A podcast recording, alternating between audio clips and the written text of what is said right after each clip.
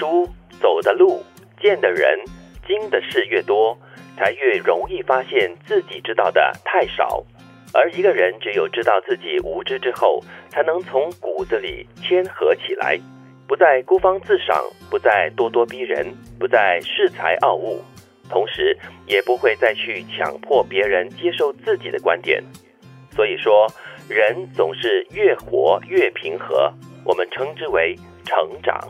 就是你有成长的话，你就会平和。对，心平气和的会听别人说，而不会抢着要人家接受我的看法、我的说的话、各方面的意见。所以我们说啊，天外有天，山外有山哈。你不走出去，永远像只井底蛙的话，你就不知道自己其实还有很多成长、学习的空间。嗯，会不会觉得有时候我们在越年轻的时候呢，就越急于要表达自己的意见啊、看法啦，或者所看到的东西，或者是听到的东西？嗯，我觉得这是一个难免的成长过程吧。可能在我觉得他是必须。嗯，二十多岁的时候嘛，当你刚刚步入社会，呃，离开学校，那么你会觉得说，哇，很多东西冲击着我。我好像突然之间呢，成长了很快，成长了很多，所以这个时候呢，你要寻找自己的定位和自己的方向，所以就会说很多，可能也急着分享。对，但是我觉得，与其说他是急着分享，而是当你里面开始有东西的时候，他会慢慢的有更多的东西，就是从里面想要出来。我反而觉得，我们应该鼓励年轻一点的朋友多一点这样的一个撞击，就是多一点发表自己的看法，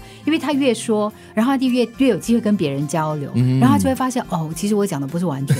我讲的其实是很片面的，所以就是如果你在很年轻的时候却很沉默或者是很平和的话，那反而是让人担心的一件事吧。因为我觉得，当你说也好，或者是表达出来也好，表达的方式很多嘛，对吗？你表达了之后，他会帮你厘清你自己的方向，对对，厘清你自己的思维，然后也更清楚自己有什么缺什么。我觉得你说的这一句非常的正确，因为就如这一句生活金句所提的，就是当你知道你自己知道的越少的时候呢，你就不再孤芳自赏。不再咄咄逼人，不再恃才傲物。我觉得就是在你说话或者在表达自己的时候的那种态度是非常重要的。当然，这是好的一种方向了。只怕是有些人发现自己呃越像一个空桶的时候呢，他就会越大声，会尝试各种方式，甚至去踩别人来掩饰自己的不足。有可能啊，就是有的时候它是一种自卑心的作用啊，就是你发现说，哎，你好像不够啊，但是你要拼命的，我们讲刷那个存在感，你拼命的要讲一些有的没有的来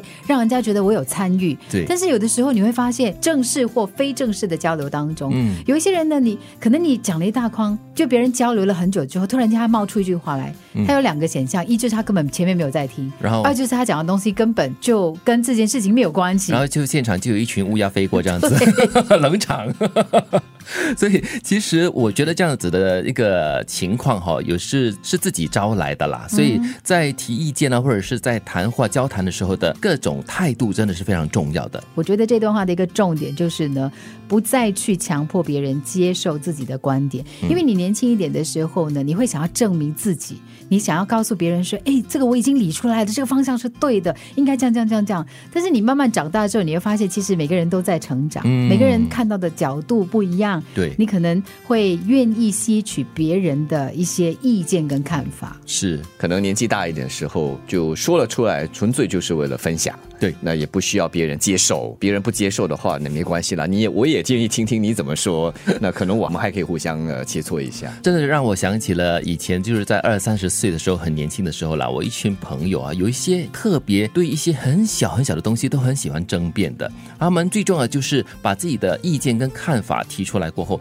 也强迫对方要接受我的看法跟观点，然后大家就为了一些很小的事情能不能发生争端，我觉得很没有必要。嗯，但是你提到。一点很重要，也可能我们周遭的人也少了这一点，那就是争辩。争辩其实本身我觉得没有错，嗯，也不是不好的，因为你有争辩，你才会有火花，你才会看到别人怎么想、怎么说。只是不要变成了，但是不要有后面你所提到的强迫他人接受，那才是重要。争辩的意义所在。好，我们一起成长，然后大家一起平和。哦，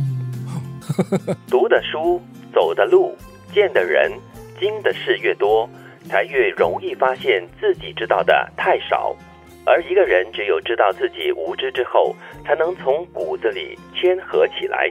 不再孤芳自赏，不再咄咄逼人，不再恃才傲物，同时也不会再去强迫别人接受自己的观点。